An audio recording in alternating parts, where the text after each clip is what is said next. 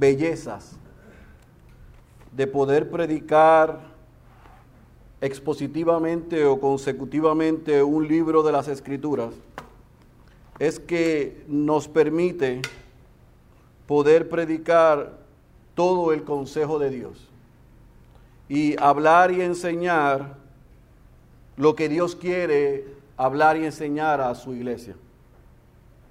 Nosotros no escogemos el tópico, no predicamos lo que nos gusta enseñar. Ni siquiera en esta iglesia predicamos lo que entendemos que es nuestras fortalezas. Tratamos de predicar lo que con fidelidad lo que Dios ha escrito en su palabra.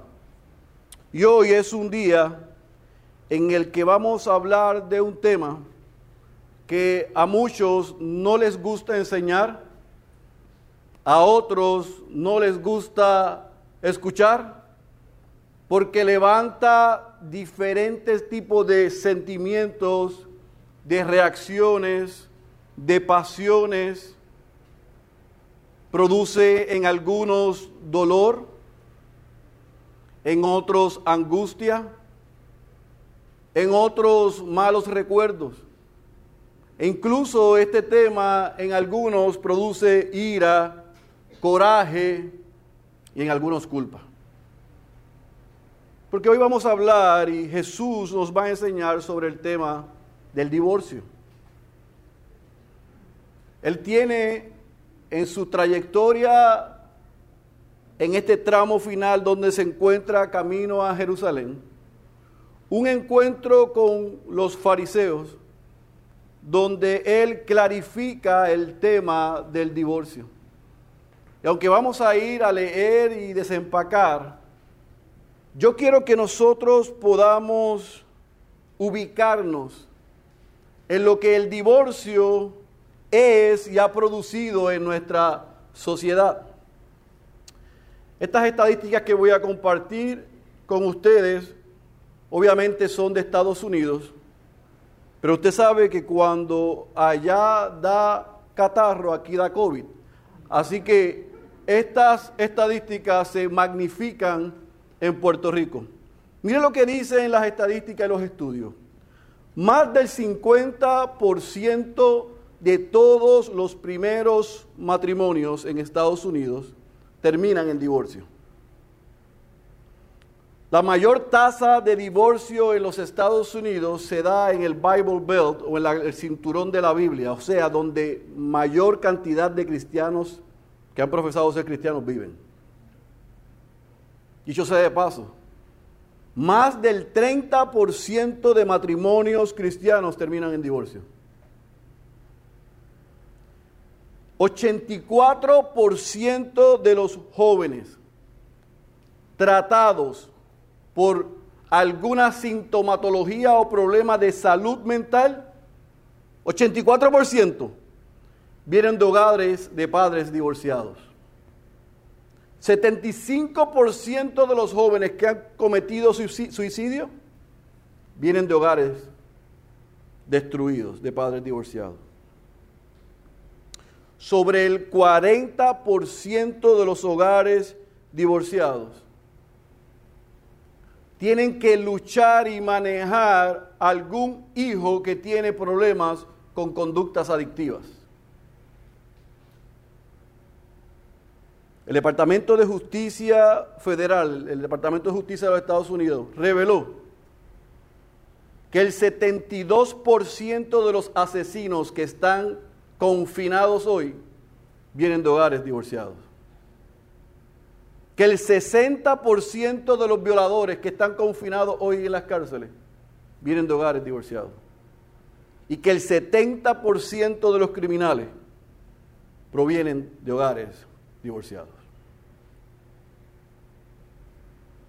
Usted dice, bueno, pues eso es Estados Unidos, yo no estoy de acuerdo con usted en que es tan grave la situación en Puerto Rico. Bueno, el martes por la mañana nos levantamos con la noticia de que un exgobernador, amado para algunos y odiado para otros, porque así es la política de este país, anunciaba que desafortunadamente se divorciaba de su, su esposa, de la que fue la ex primera dama.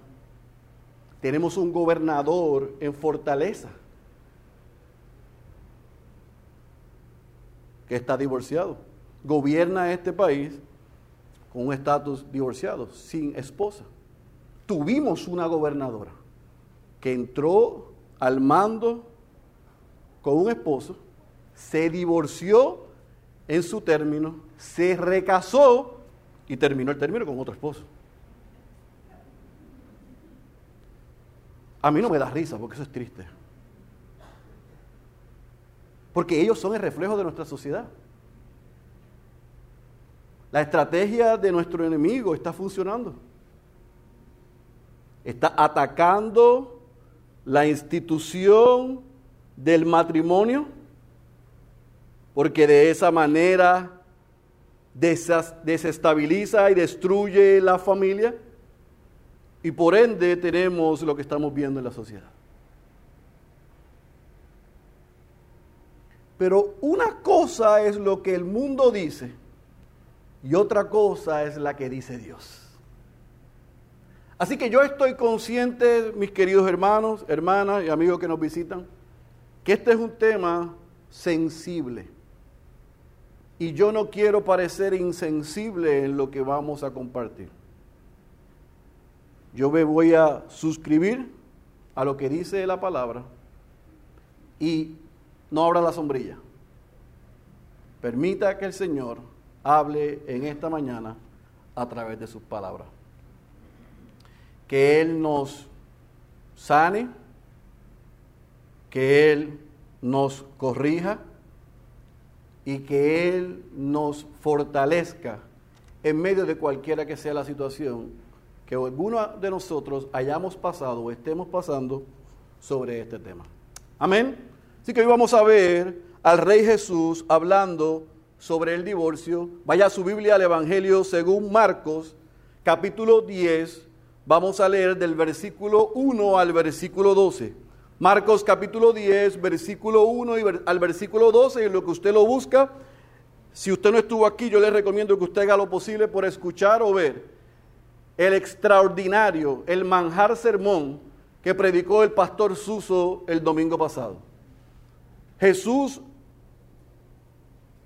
está llegando nuevamente a Capernaum, al norte de la región del Jordán. Prontamente va a Jerusalén, al último tramo de su ministerio terrenal, y allí anuncia nuevamente su muerte, su padecimiento, su muerte y su resurrección. Y vimos por 800 veces que los discípulos no entendían. Pero aunque no entendían, y como muy bien ejemplificó el pastor Suso, aunque no entendieron, comenzaron a discutir entre ellos quién sería el mayor cuando Jesús no estuviese. Jesús con paciencia y con amor los corrige. Inmediatamente eso sucede. Juan imita a Pedro y le dice a Jesús, Señor Maestro, hemos corregido y mandado a hacer un cese y desista a uno que estaba sacando demonios en tu nombre. Y Jesús le dice, no lo hagas. Porque nadie puede hacer lo que él hace si no es en mi nombre. Y de ahí entonces Jesús vuelve nuevamente a corregir, a enseñar y a recordarles su papel y su lugar. Ellos son sal, ellos están enviados y van a ser enviados a proclamar la paz. ¿Está conmigo? Y ahí cerramos con algunas aplicaciones. ¿Qué sucede después? Leamos el texto. Vamos a leer el versículo 1 al versículo 12.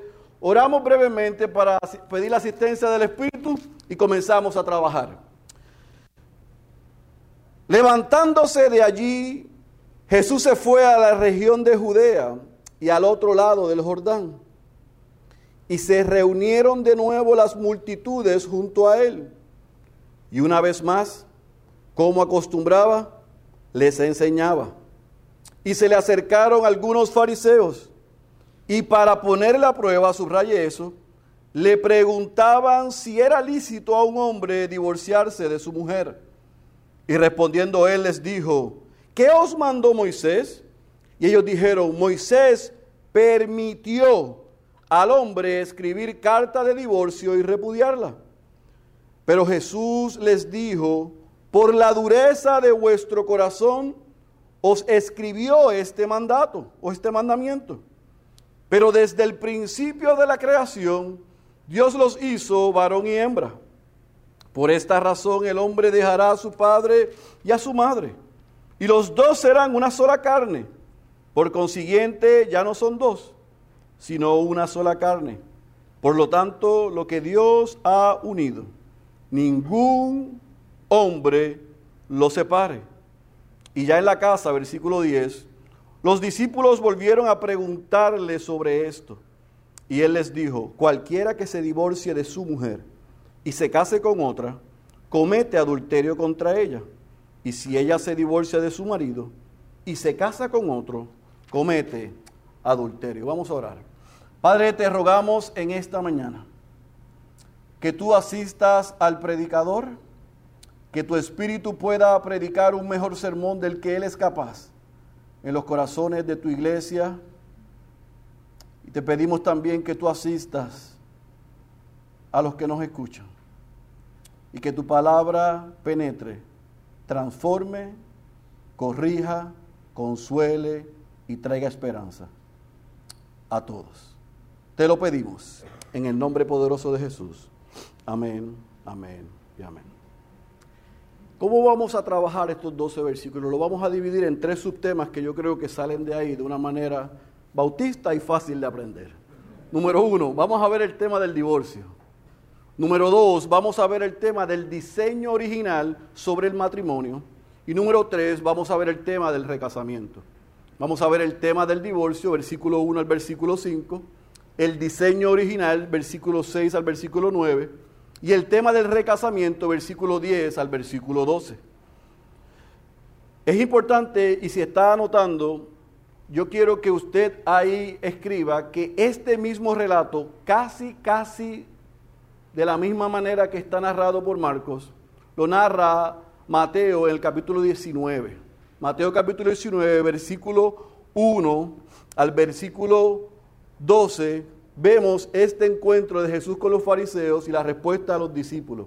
Pero en Lucas 16, versículo 18, aunque es muy breve y muy corto, también se toca, eh, Lucas toca someramente este encuentro y estas preguntas que le hacen los fariseos. Ahora, ubíquese nuevamente, terminamos con el pastor Suso, Jesús está en Capernaum, estuvo en esa área del norte del Jordán aproximadamente tres meses. Él sale, dice el versículo 1, y se mueve antes de llegar a Jerusalén hacia la región este del Jordán, pero yo quiero que usted note que él estaba y llega a ministrar específicamente en la región de Perea. Yo le voy a explicar porque esto es importante. Él llega al este, dice el versículo 1, pero él se ubica específicamente en la región de Perea. ¿Por qué esto es importante? Porque la región de Perea, quien ministró allí fue Juan el Bautista. Y Juan el Bautista, eh, mientras ministraba en esa región, en esa área, tuvo que confrontar a Herodes Antipas porque él se había divorciado de su señora y su cuñada se había divorciado de su hermano. Y ambos se casaron. Y cuando eso sucede, Juan el Bautista públicamente reprueba y señala lo que él había hecho. Esto le costó el ir preso y eventualmente ser asesinado. Así que Jesús está en la misma región donde Juan el Bautista había enseñado, había confrontado el tema del divorcio, que le costó la cárcel, que le costó la muerte, y allí entonces, como le he enseñado el primer día, estamos viendo el ministerio de Jesús y paralelamente a los fariseos observando, aprendiendo y buscando cómo encontrar una falta a Jesús. Y hace unos capítulos atrás vimos que los partidarios de Herodes y los fariseos estaban trabajando juntos para encontrar cómo destruir y probablemente hacer lo mismo que Juan el Bautista. Así que cuando Jesús llega a Perea, Dice el versículo 1 que él hace lo que estaba haciendo, enseñando. Y había multitudes, ya no se restringía, había gente detrás de Jesús enseñando, y ahí estaban los fariseos. Y los fariseos lo que hacen es hacer una pregunta trampa. Es una pregunta trampa. Porque en el versículo 2, ellos le preguntan, ¿es lícito, es permitido el divorcio? Si usted va a Mateo capítulo 19, al otro relato, va a ver, va a notar que ellos le preguntan la razón por la que Moisés mandó a dar cartas de divorcio y a repudiar a las esposas. Pero aquí Marcos nos dice que ellos en síntesis preguntaron, ¿es lícito, o sea, permitido el divorcio? E interesantemente, un principio que yo he aprendido de Jesús es que preguntas muchas veces se responden con qué? Con otras preguntas. Y en vez de decirle si es lícito o no es lícito, porque él sabía que ellos sabían, le dice, ¿qué os mandó Moisés? Versículo 3. ¿Qué os mandó Moisés? Ahora, la escena está servida, es un intercambio. Lo lógico es que en el versículo 4, en la respuesta de los fariseos, ellos respondieran otra vez de forma que tramposa, con truco, con media verdad. Pero ellos respondieron honestamente y afirmaron correctamente. ¿Qué dice el versículo 4? Moisés, y yo le, dije que subrayara, circulara esto, permitió. Ellos dijeron bien, permitió al hombre escribir carta de divorcio y repudiarla. A lo que entonces Jesús responde, o sea, ustedes saben que no es lícito divorciarse, sino que lo que hizo Moisés fue permitirlo. Y lo permitió, versículo 5, por la dureza del corazón ¿Dijo de los hombres? No dijo de ustedes. De ustedes porque ustedes son unos obstinados. Por eso Dios a través de Moisés permitió o escribió este mandamiento. Ahora, en esos primeros cinco versículos yo me tengo que detener. Porque tengo que llevarlos a, ustedes al contexto para que puedan entender ese intercambio. Porque si no, le vamos a pasar por encima y no vamos a entender la razón de la pregunta y la razón de la respuesta de Jesús. Vaya a subirle un momento a Deuteronomio capítulo 24. Deuteronomio capítulo 24, versículo 1 al versículo 4. Deuteronomio capítulo 24, versículo 1 al versículo 4.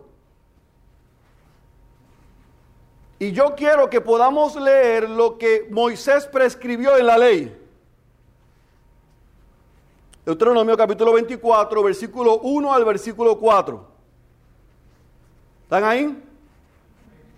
Dice, cuando alguno toma a una mujer y se casa con ella, si sucede que no le es, y yo quiero que subraye esto, agradable, porque ha encontrado, subraye, algo reprochable en ella y le escribe carta o certificado de divorcio, lo pone en su mano y la despide de su casa y ella sale de su casa y llega a ser mujer de otro hombre, si el segundo marido la aborrece y le escribe certificado de divorcio, lo pone en su mano y la despide de su casa, o si muere este último marido que la tomó para ser mujer, al primer marido que la despidió, no le es permitido tomarla nuevamente como mujer, porque ha sido, dice ahí, menospreciada. Pues eso es abominación ante el Señor. No traerás pecado sobre la tierra que el Señor tu Dios te dio o te da por heredad. Así que aquí vemos a Moisés concediendo cartas de divorcio a los hombres si encontraban que algo indecente, algo reprochable en sus esposas. Pero les restringe que si hacen eso y ella se vuelve a casar y su otro esposo le da carta de divorcio o se muere, no la puede tomar otra vez para sí. Así que en esa porción vemos que Moisés permite el certificado de divorcio y regula el manejo de la situación. Ahora, con ese precedente o esa cláusula, ¿qué es lo que sucedió? Que todo el mundo comenzó a interpretar lo que era indecente, irreprochable, a su manera o a su conveniencia. ¿Está conmigo? Y habían tres mayoritariamente puntos de vista y posiciones sobre cómo interpretar la indecencia o lo reprochable de una esposa. Y estaba una escuela, la escuela del rabí Hillel, que establecía que algo indecente o algo reprochable en la esposa, según él y según lo que él enseñaba, a su juicio, interpretación o conveniencia, iba desde quemar la comida, quemar la comida, ser chismosa, ser peleona o ser gritona, o sea, que se escuchaba en la casa del vecino. Si fuese así, yo estuviese divorciado de Denis, porque cuando ella se ríe, se escucha tres casas detrás.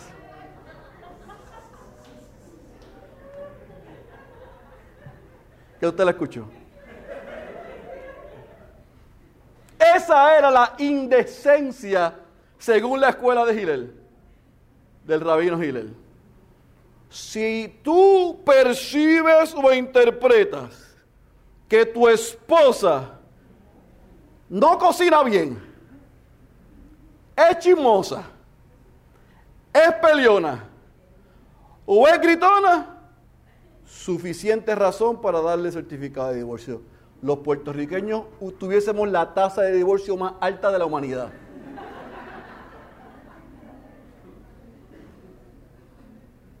Y de la historia. Así que eso daba un espacio y una gama de espacio para qué? Para que el hombre a su conveniencia, cuando quisiese, encontrara esa indecencia y darle certificado de divorcio. ¿La mujer está conmigo? Estaba la otra escuela del rabino Shammai, que él era un poco más centrado. Y él establecía que indecencia tenía que ver con inmoralidad sexual. Inmoralidad sexual. Escuche bien, inmoralidad sexual, no adulterio, porque la ley establecía que el adulterio, una mujer encontrada en adulterio, se apedreaba hasta morir. Así que lo que estaba estableciendo el rabino Chamay era indecencia. Usted sabe que en la época ellos se casaban, pasaban un año para consumir el matrimonio. Si en ese año se encontraba la mujer en fornicación o haciendo cosas indebidas, era suficiente razón porque había porneia, inmoralidad sexual, para que el hombre le diera un certificado de divorcio.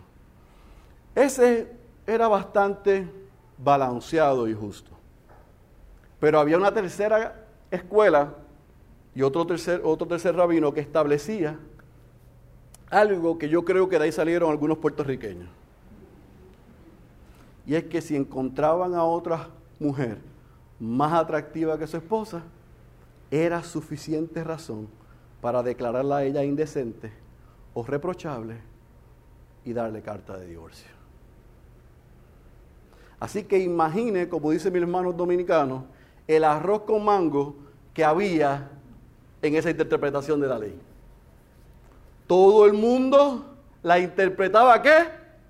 A su conveniencia. ¿Qué estaba produciendo eso con las mujeres? Una injusticia severa. Las estaban abandonando, las estaban haciendo esclavas de otros al quedar divorciadas, sin hogar, sin recursos, sin alimento. Así que ante esa realidad, Moisés se ve en la necesidad de regular el divorcio, de permitirlo, no de aceptarlo como bueno. Y lo que buscó Moisés con esto fue proteger a la mujer. Y para darle una carta o certificado de divorcio se necesitaban dos testigos. Y esos dos testigos, uno de ellos tenía que comprometerse a cuidar de esa mujer que iba a quedar divorciada. ¿Entendió el contexto? Entonces, basado en ese contexto, los fariseos, maestros de la ley, le preguntan a Jesús, ¿es lícito el divorcio? ¿Es permitido? Jesús les contesta, ¿qué ordenó Moisés? Ellos dicen, y respondieron bien, Moisés no ordenó, Moisés permitió darle carta de divorcio, certificado de divorcio y repudiarla. Y Jesús le dice, exacto, se hizo por la dureza del corazón, por el pecado de ustedes por una decisión que ustedes tomaron, no por el corazón de Dios en el principio. Esa es la razón por la que ustedes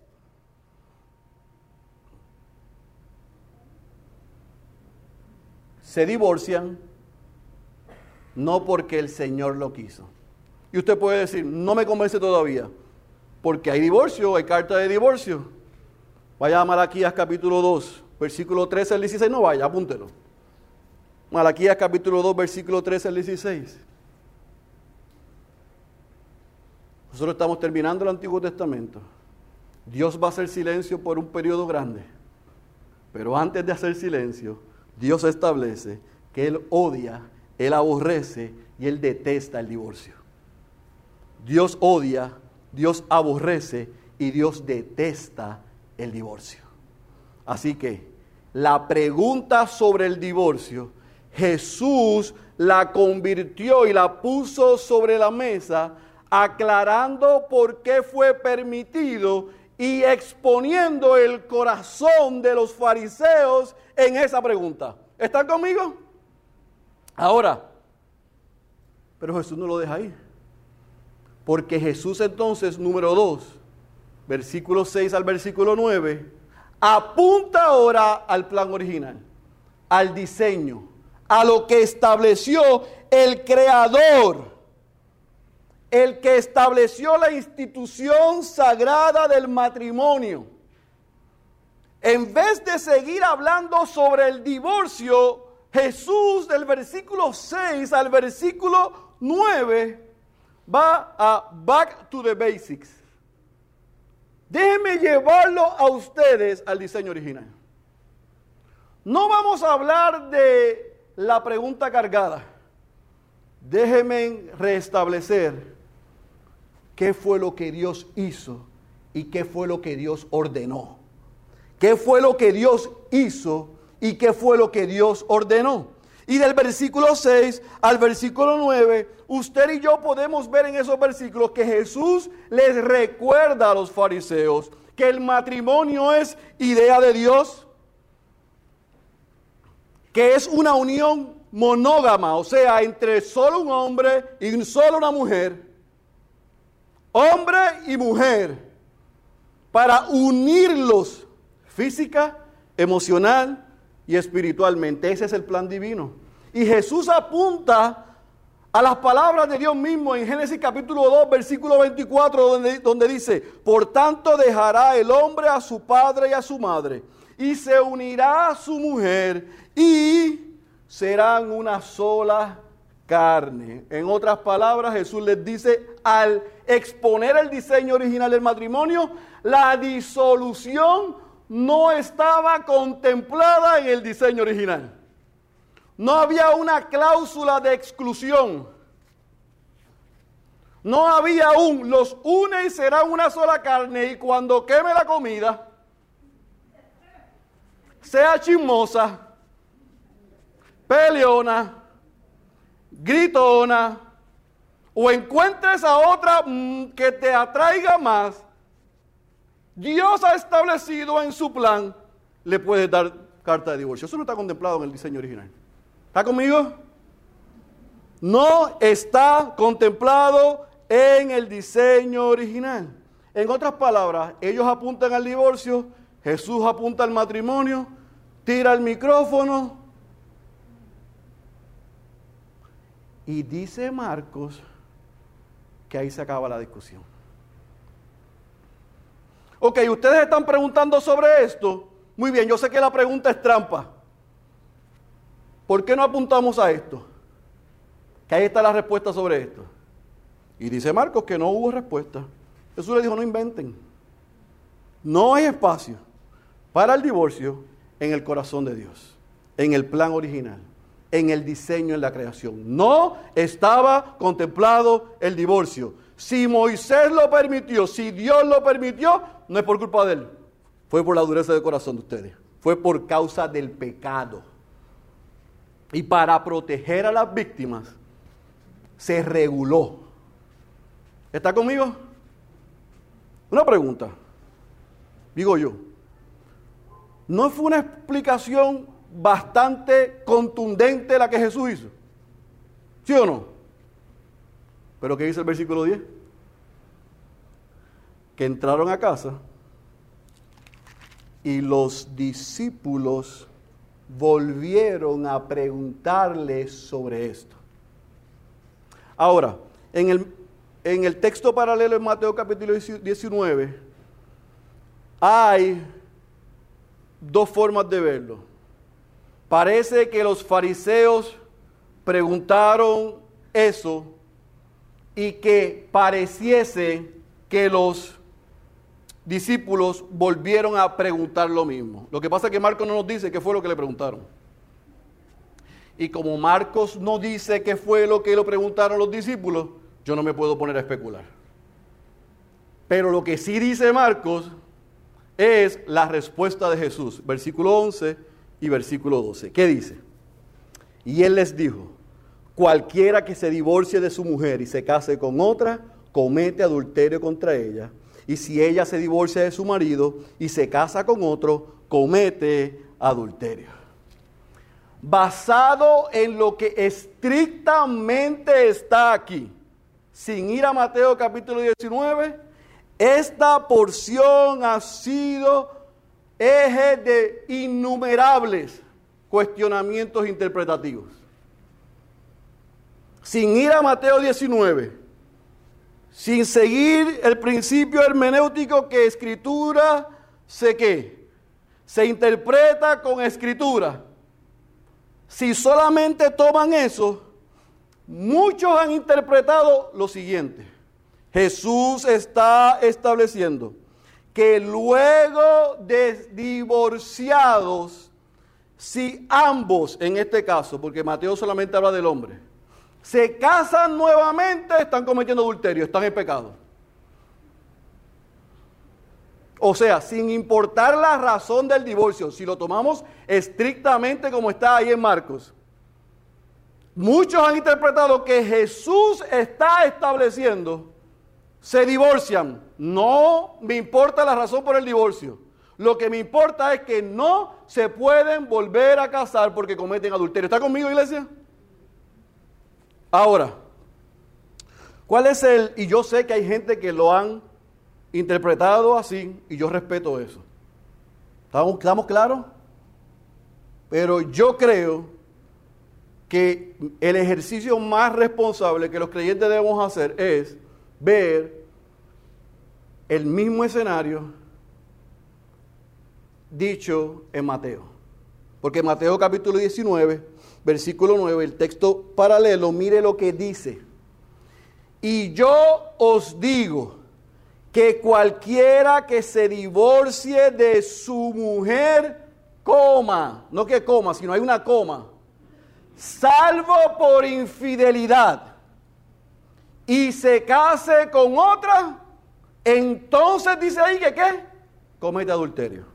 Eso es consono con lo que usted y yo vimos en Mateo capítulo 5, versículo 32 en el Sermón del Monte, cuando Jesús toca el tema de la porneia, de la inmoralidad sexual y toca el tema del divorcio, porque en el versículo 32 él dice, pero yo os digo que todo el que repudia, o sea, se divorcia a su mujer, otra vez coma, a no ser por causa de infidelidad, la hace cometer adulterio y cualquiera que se casa con una mujer repudiada comete adulterio. Entonces, Jesús sí está incluyendo una cláusula de excepción.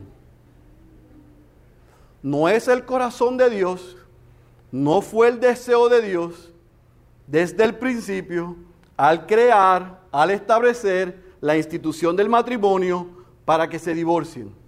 Pero por causa del pecado y la dureza del corazón, se reguló el divorcio para asegurarse que las víctimas, las mujeres, no quedaran desamparadas ni fueran una carga para el Estado.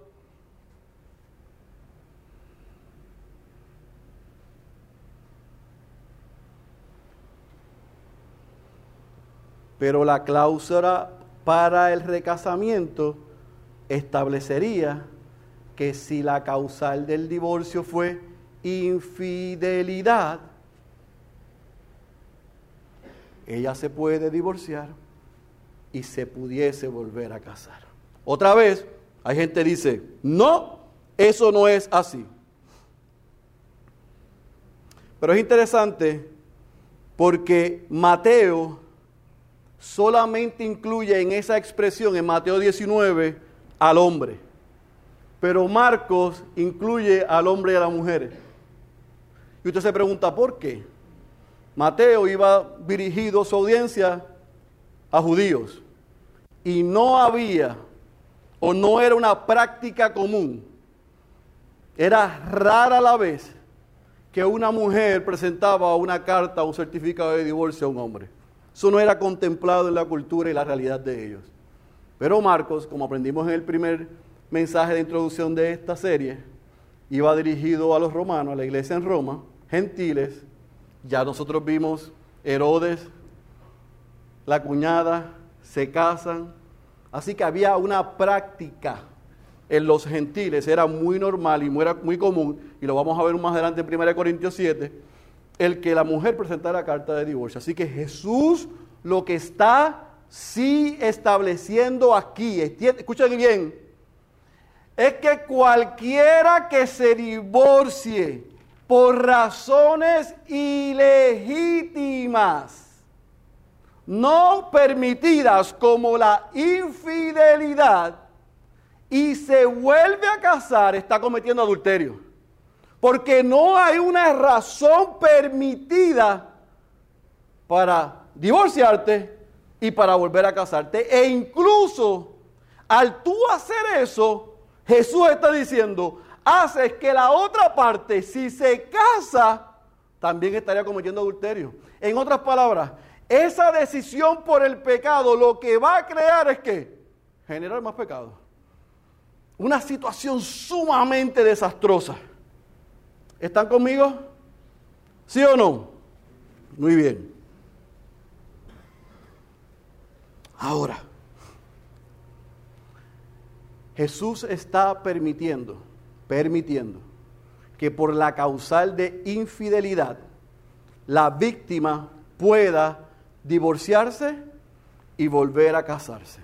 Sin embargo, más adelante, en Primera de Corintios 7, y quiero que anote esto, no voy a leerlo porque no tengo tiempo, el apóstol Pablo, contestando a las preguntas que le, le hicieron los corintios, toca el tema del matrimonio, la soltería, el celibato, las relaciones en el matrimonio.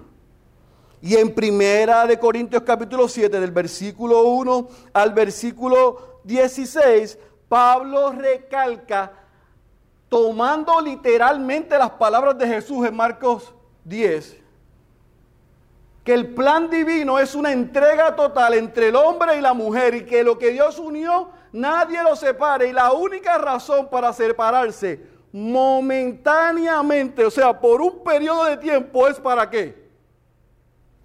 Para orar. Y es por mutuo acuerdo. En otras palabras, yo llego a casa y Denis me dice, no, papá, hoy no, porque voy a orar.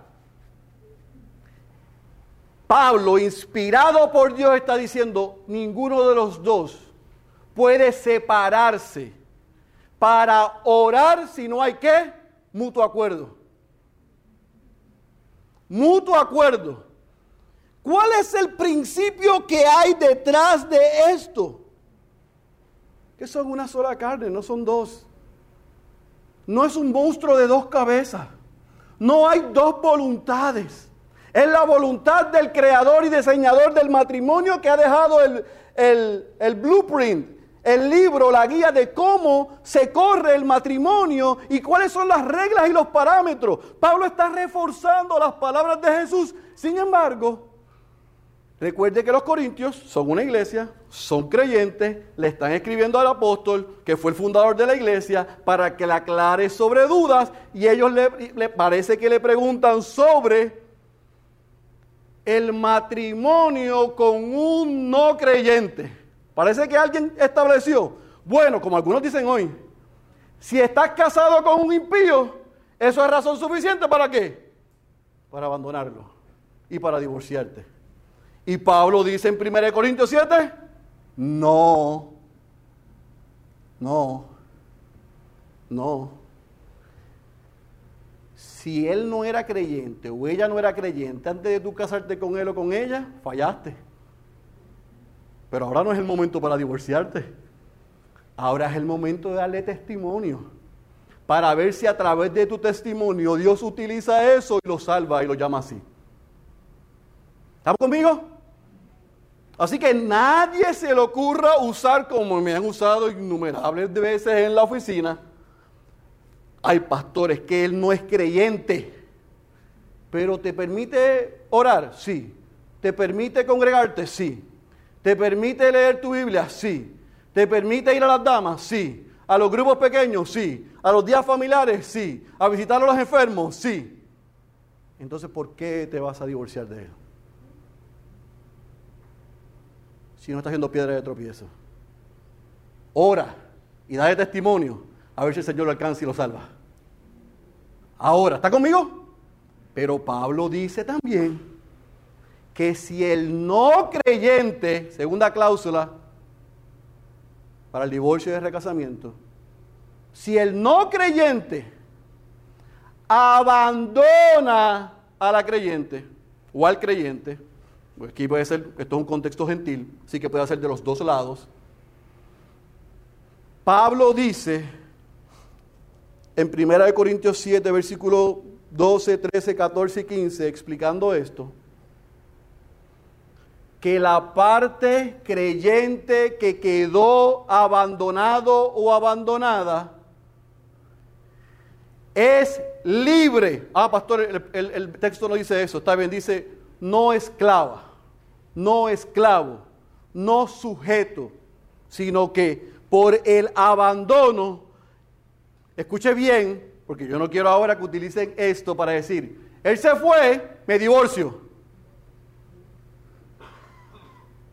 Ella se fue, me divorcio. No, porque entonces no hemos entendido el Evangelio. Pero eso sería la segunda cláusula y el permiso que la Biblia, que Dios establece para el divorcio y el recasamiento. Y no sería pecaminoso.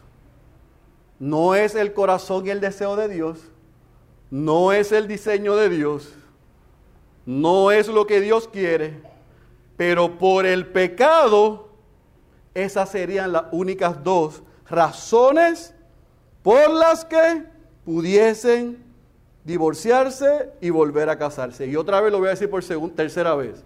Hay gente que discrepa conmigo sobre esto. Yo no tengo ningún problema que discrepe. Lo resolvemos con un café y con la Biblia abierta. Para poder llegar a, a estar de acuerdo que no estamos de acuerdo. Mirando el texto. ¿Estamos claros? Así que yo no quiero que diga, no, pero el que el pastor donde yo estaba decía esto, fantástico, yo no soy responsable por ese rebaño ni por ese pastor, yo soy responsable con el pastor Suso por este rebaño, por esta iglesia. Y nosotros vemos con claridad en el texto que Jesús está haciendo claro que por infidelidad y por abandono al apóstol Pablo, o sea, palabra inspirada por Dios, no es que Pablo tiene, lo que dice Pablo en 1 Corintios 7, tiene menos valor que lo que dice Jesús en Marcos 10 o en Mateo 19, porque es palabra inspirada, inerrante e infalible. No comete, no tiene errores ni lo hace llevar a, errores. Así que tiene el mismo peso. Hay una cláusula para salir por infidelidad y una cláusula por abandono. Así que, ¿qué hace Jesús en estos 10 versículos, iglesia? ¿Qué hace Jesús en estos 10 versículos? Jesús número uno, desaprueba el divorcio. Número dos, rechaza la interpretación rabínica de la ley. Número tres, reafirma el verdadero significado del matrimonio.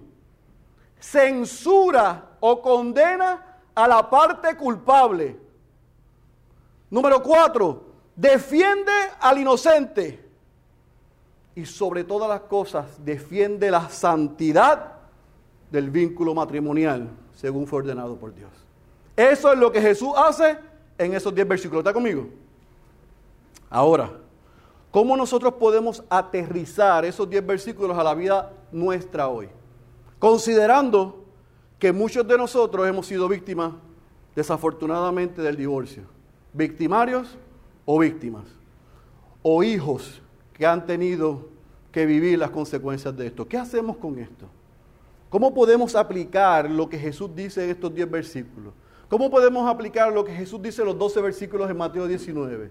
¿Cómo podemos aplicar lo que dice 1 Corintios 7 a la vida de la iglesia? ¿Cómo lo hacemos? Hay dos cosas que yo quiero que nos llevemos en esta tarde ya. Número uno, nosotros debemos entender que una definición del matrimonio según el mundo es una cosa y una definición del matrimonio según Dios es otra cosa. Como dijo un gran prócer aquí, una cosa es una cosa y otra cosa es otra cosa. Lo que el mundo dice que es el matrimonio no es lo que dice Dios. Y usted y yo, si hoy estamos en Cristo, no nos vamos a dejar llevar por los parámetros y lo que establece el mundo de lo que es el matrimonio. ¿Estamos claros? Así que, ¿qué es el matrimonio según las escrituras? El matrimonio, el plan de Dios original para el matrimonio, el propósito de Dios para el matrimonio es, número uno, para la gloria de Él. Primera de Corintios capítulo 10, versículo 31, nuestros matrimonios, igual que todo lo que nosotros hacemos desde este lado de la eternidad, es para la gloria de Dios. Número dos, el matrimonio, según las escrituras, es para el compañerismo. Génesis capítulo 2, versículo 18. Número 3, el matrimonio es una caja de seguridad para evitar la fornicación. Así que, que, el que diga y establezca que hay que probar antes de casarnos para ver si esto funciona está fuera de los parámetros que Dios estableció en la palabra. Así que evitamos la fornicación por el vínculo del matrimonio, 1 Corintios 7, versículo 2 al versículo 5, para la procreación. Génesis capítulo 1, versículo 28. Primera de Timoteo capítulo 2, versículo 15. El matrimonio ha sido diseñado por Dios para la provisión, para el cuidado, para la protección de los hijos. Primera de Timoteo 5, 8. Pero sí, mi hermano, mi hermana, el matrimonio fue diseñado Dios, por Dios para la felicidad. Mi vida sería un desastre, aburrida sin Denise. Hemos tenido que pasar muchas cosas, muchas dificultades. Somos una evidencia de gracia sobre gracia. Podemos decir, Denise y yo, con toda libertad y sin vergüenza, que lo que Jesús dice en, en Marcos y en Mateo es verdad. Porque yo disfruto la vida al lado de esa mujer. Ella me hace feliz. Proverbios capítulo 18, versículo 22, Eclesiastés capítulo 9, versículo 1 y primera de Félix capítulo 2. Y no es apócrifo.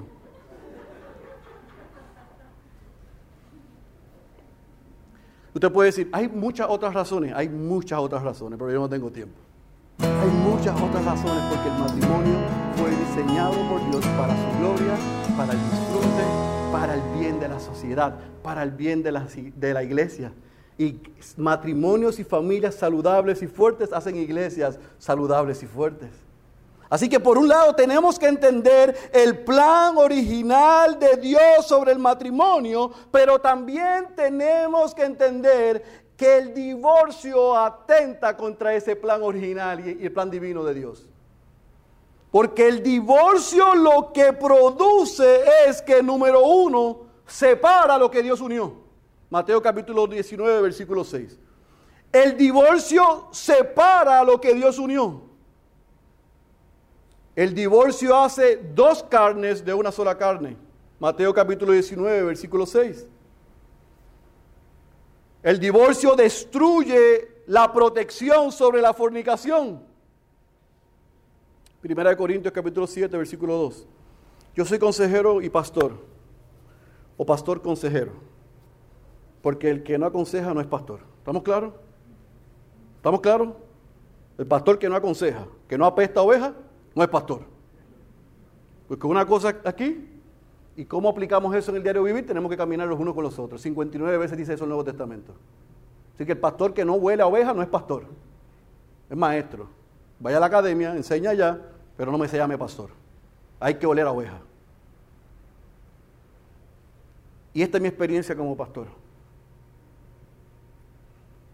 De cada 10 relaciones prematrimoniales que yo atiendo en, esa, en la oficina, siete han tenido sexo antes del matrimonio.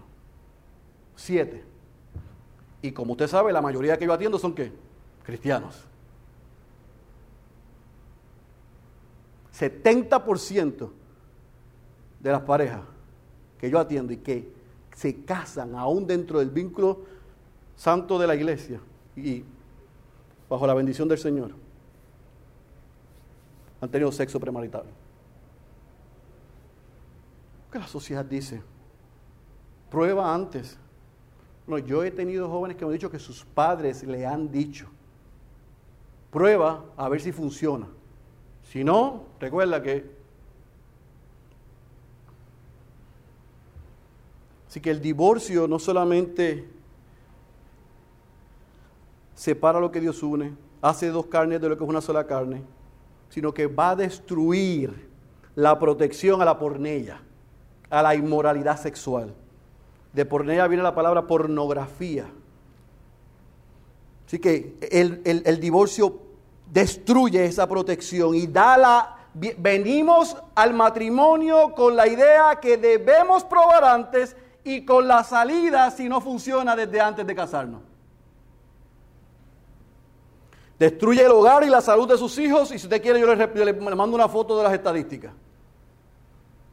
El pastor Suso y yo hemos tenido la bendición de poder estar en la prisión y, como él dice, visitando y predicando. Y podemos dar testimonio de que esas cifras, aún aquí en Puerto Rico, son mayores. Cada uno de esos jóvenes que nosotros vamos, de esos hombres que le vamos a predicar y vamos a compartir, cuando escuchamos sus historias, están dentro de esas estadísticas. Muchos de ellos vienen de hogares destruidos. Ah, eso no es excusa porque yo salí bueno buena. Por la gracia de Dios. No por nada que usted haya hecho, perdóneme. Por la gracia de Dios. Divorcio afecta a la iglesia y por ende afecta a la sociedad. Hermano y hermana, como le dije al principio, yo no pretendo ser insensible. Porque muchos de los que estamos aquí hemos sido víctimas de los estragos del divorcio. Yo estoy consciente que muchos este tema es una situación difícil, caótica, desesperante. Yo sé que para muchos hablar de esto toca fibras su alma. Algunos se sienten culpables, otros viven con culpa y con ira. A ambos este es el mensaje. Si estamos en Cristo, si somos nuevas criaturas, Él tiene el poder y el deseo para libertarnos y para sanarnos. No solamente tiene el poder, tiene el deseo de si tú estás esclavo a la culpa por lo que el divorcio produjo o hiciste en otro o te hicieron a ti, puedes ser libre hoy. Porque no solamente tiene el poder, sino tiene el deseo de que usted y yo seamos verdaderamente libres. Usted no está solo, sola. Nosotros estamos aquí para ayudarle. No se rinda. Caminemos juntos. Ahora, las dos cláusulas y excepciones no significa a los cristianos que son la salida automática. ¿Hubo infidelidad en el matrimonio? Lo sentimos con dolor que eso haya sucedido. No hay mayor dolor que traicionar o ser traicionado. No creo que exista mayor dolor que eso. A gente que uno ama. Sin embargo, si estamos en Cristo,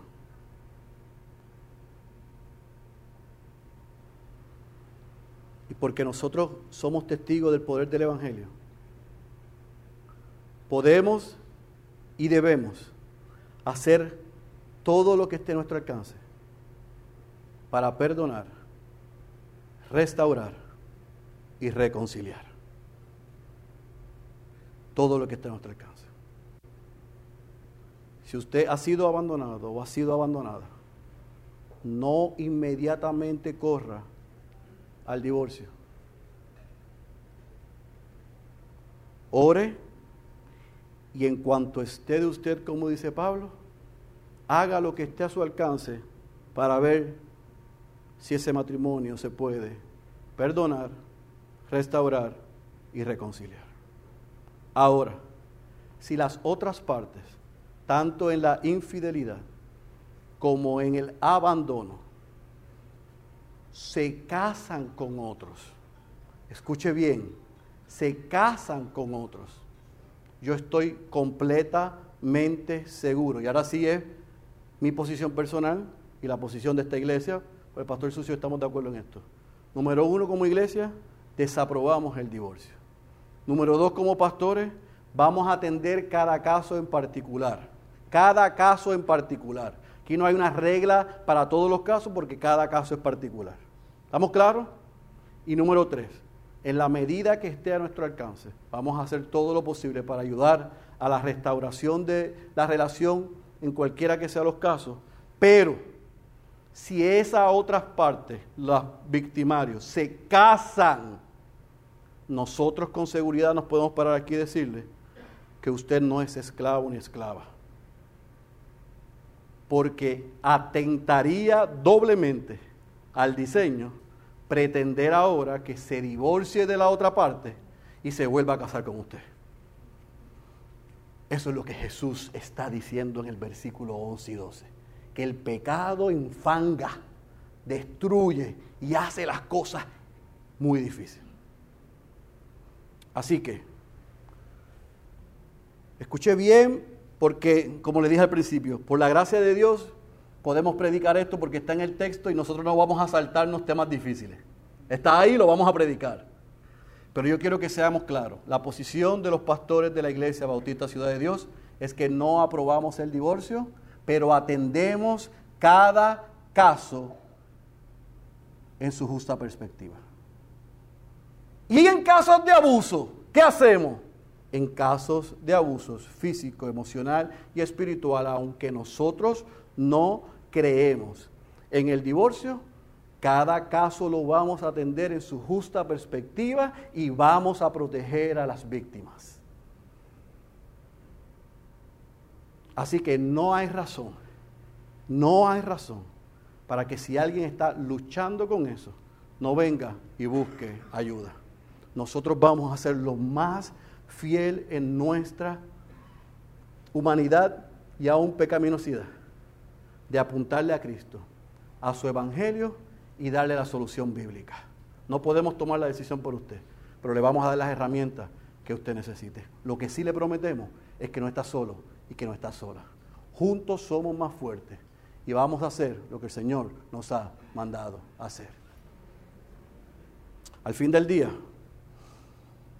nosotros creemos, como dijo alguien una vez, que un matrimonio entre dos cristianos no existen las diferencias irreconciliables porque nada está fuera del poder de Dios para conciliar.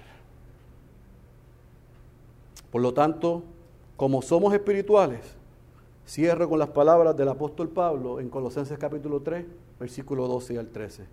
Vestíos pues como escogidos de Dios, santos y amados, de entrañable misericordia, de benignidad, de humildad, de mansedumbre, de paciencia, soportándonos unos a otros y perdonándonos unos a otros si alguno tuviera queja contra otro.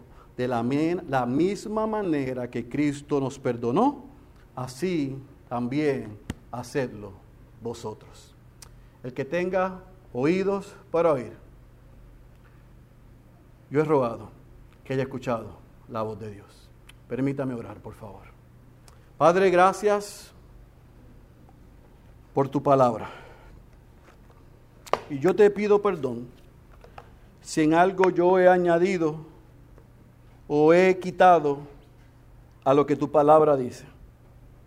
Mi confianza no está en mi capacidad o en mi habilidad de presentar el texto. Mi confianza está en el poder de tu palabra y en el poder de tu espíritu. Y yo he orado que a pesar de mí, tú hayas traído claridad sobre este tema a tu iglesia.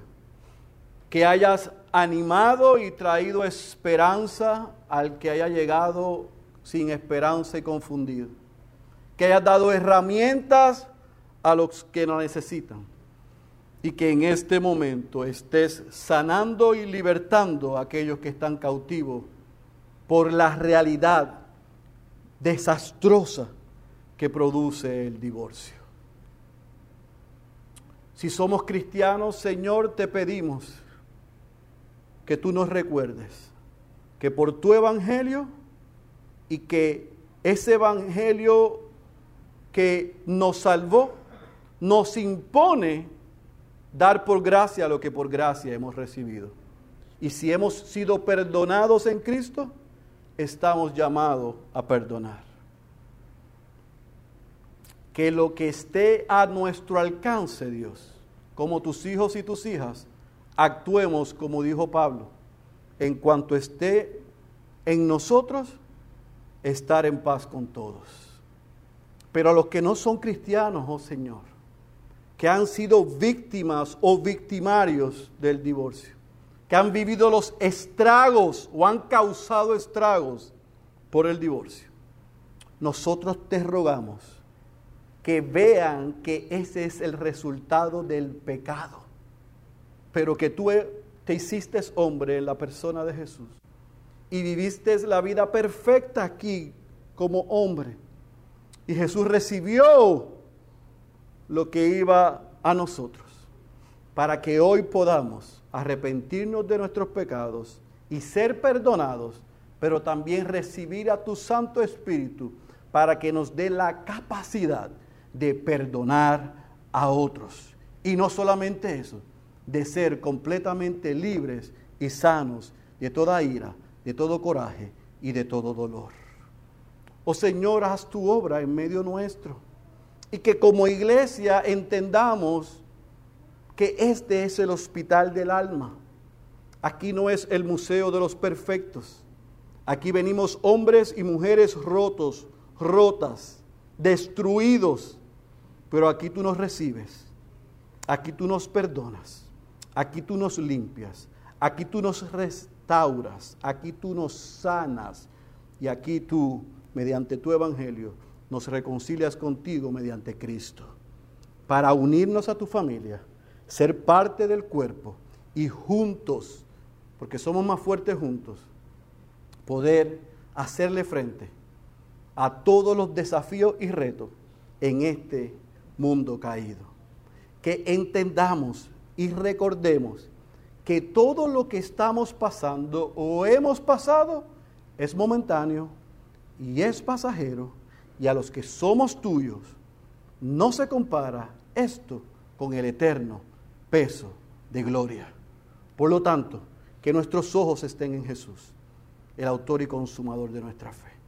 Señor, hoy te damos gracias porque sabemos que tú nos has hablado y te damos gracias porque si alguno hoy tú has salvado, te rogamos que podamos ser esa iglesia que le muestre el amor de Cristo. Recibe gloria, recibe honra, solo a ti te pertenece, en el nombre poderoso de Jesús. Amén, amén y amén.